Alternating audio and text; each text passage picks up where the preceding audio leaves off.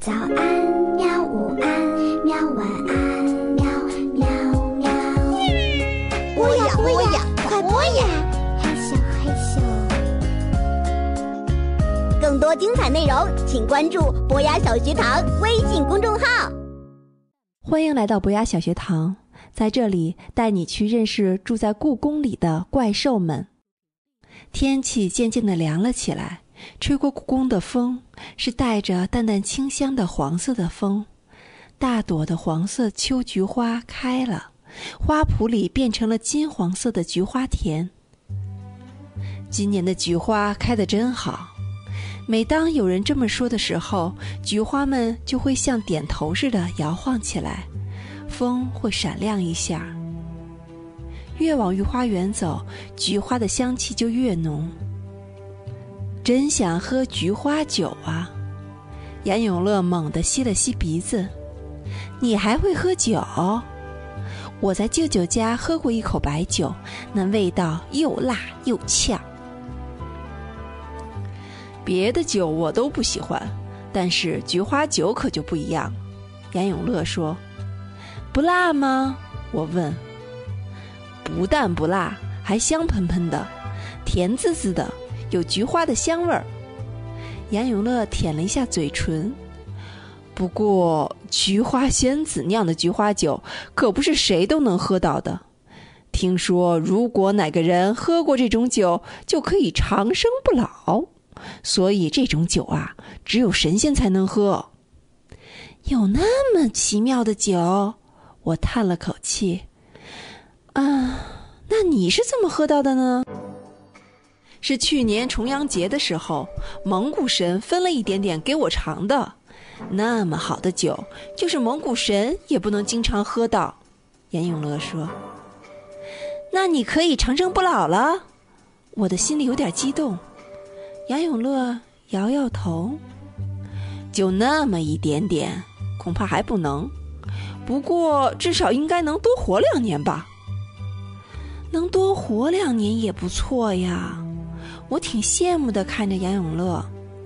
杨永乐考虑了一会儿，猛地一抬头，我说：“要不然今年重阳节，我们也弄点菊花酒来喝吧？”啊！事情过于突然，我什么话也说不出来。倒也不是为了什么长生不老，只是那味道实在太诱人了。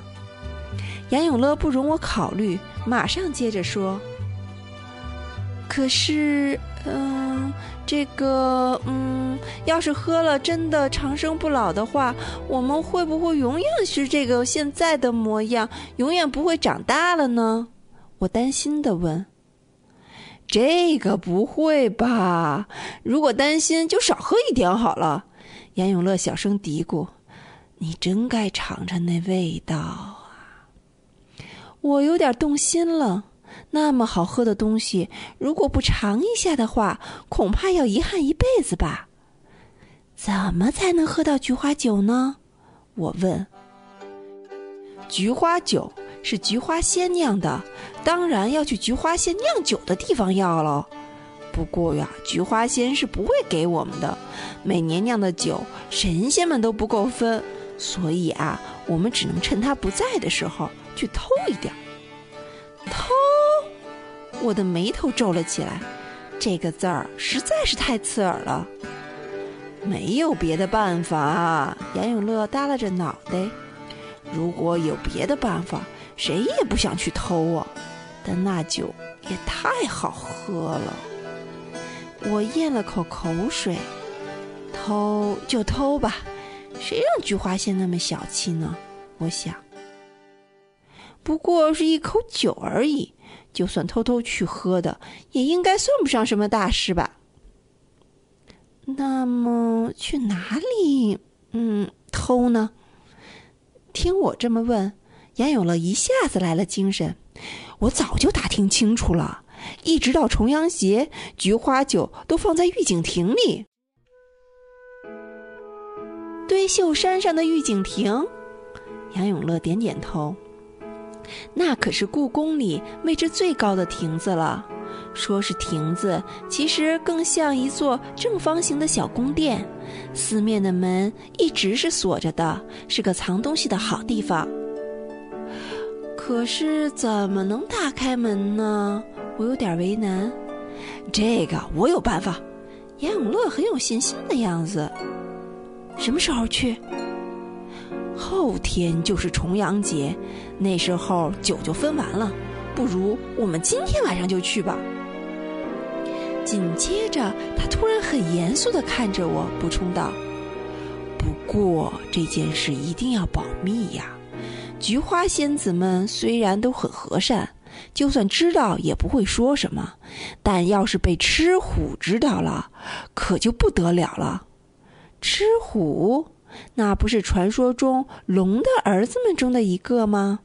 它长着和老虎一样的头，龙一样的身体。”上次我就发现，故宫交泰殿里展出皇帝们的玉玺中，每一枚上都会有一只吃虎，乖乖地趴在上面看守玉玺。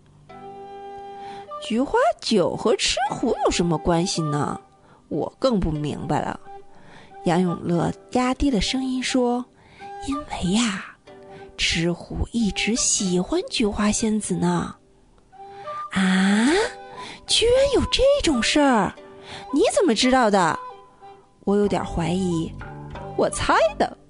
严永乐笑嘻嘻地说：“反正今天晚上八点就在堆秀山下见，怎么样？”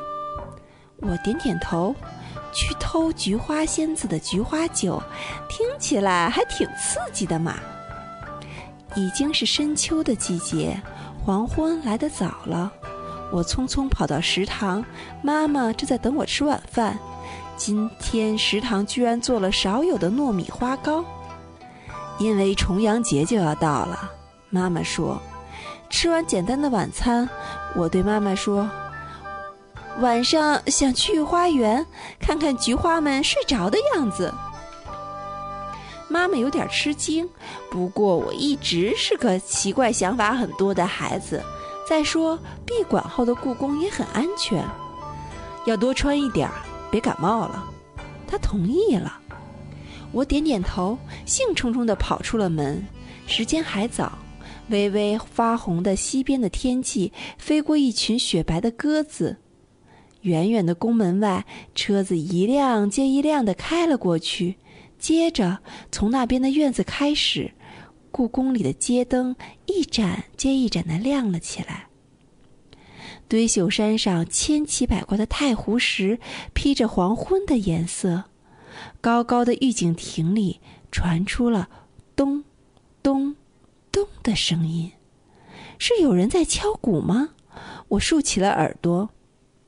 杨永乐还没来，我一个人轻手轻脚地爬上御景亭，对着门缝儿偷偷地看。